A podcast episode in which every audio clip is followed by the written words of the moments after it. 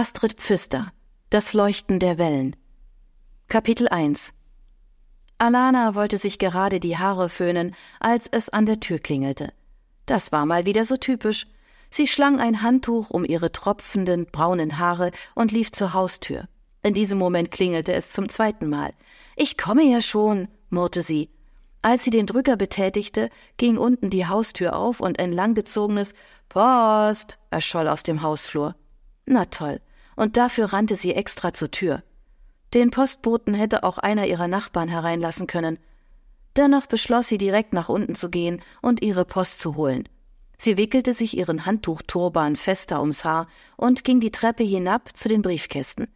Sie nahm das Bündel heraus und eilte hastig nach oben, denn im Flur war es eisig kalt. Sie warf die Briefe und die Werbung auf den Wohnzimmertisch und ging dann ins Badezimmer, um sich ihre Haare zu föhnen. Angeblich war es ja besser, lange Haare an der Luft trocknen zu lassen, aber dann sah sie aus irgendeinem Grunde so aus, als hätte sie diese seit Wochen nicht gewaschen. Nach dem Föhnen legte sie sich ihre Kellnerinnenuniform heraus und beschloss, noch ein bisschen in dem neuen Liebesroman zu lesen, den sie gestern begonnen hatte. Es war idiotisch, denn sie wusste natürlich, dass all diese Romane nur Fantasieprodukte eines Autors waren, aber sie fühlte sich sofort besser, wenn sie in eine der romantischen Welten eintauchte.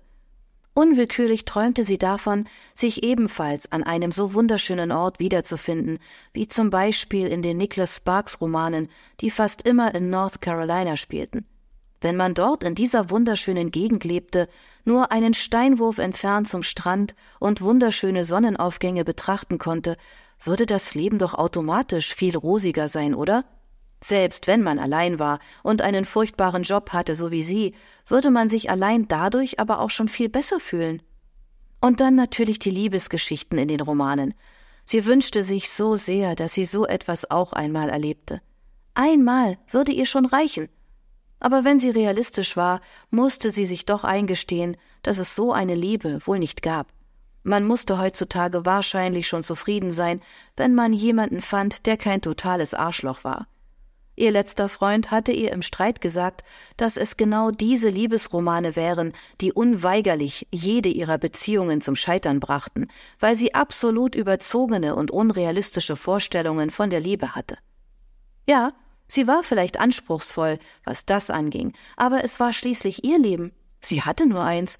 Sollte sie das etwa in einer unglücklichen, lieblosen Beziehung verschwenden?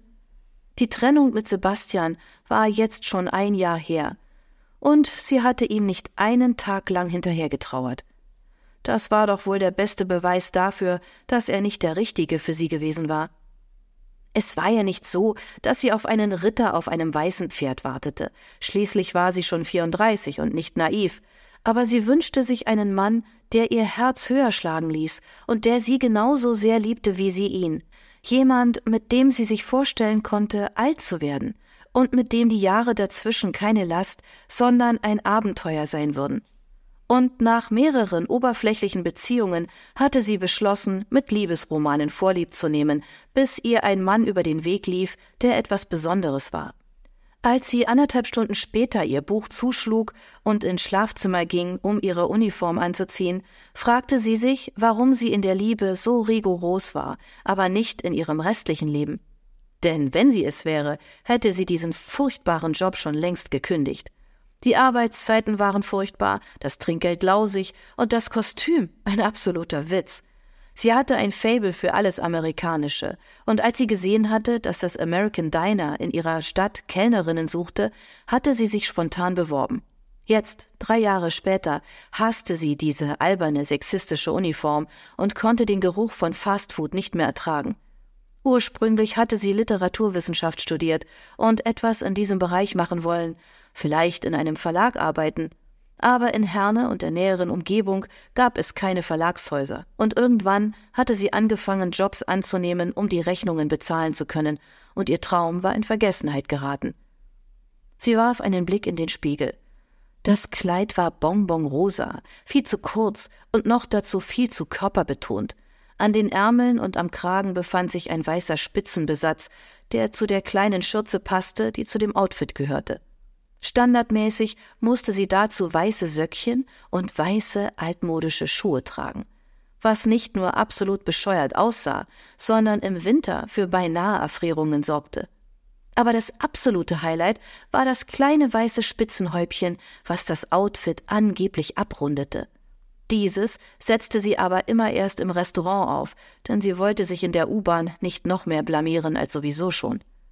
Im Winter verdeckte zum Glück ihr Mantel den größten Teil der Uniform, aber jetzt kam der Sommer, was bedeutete, dass jeder ihr Outfit in voller Pracht bewundern konnte. Wer im Ruhrgebiet lebte, war an freche Sprüche und blöde Anmachen gewöhnt und entsprechend abgehärtet. Aber diese Uniform war die reinste Einladung für unqualifizierte Bemerkungen.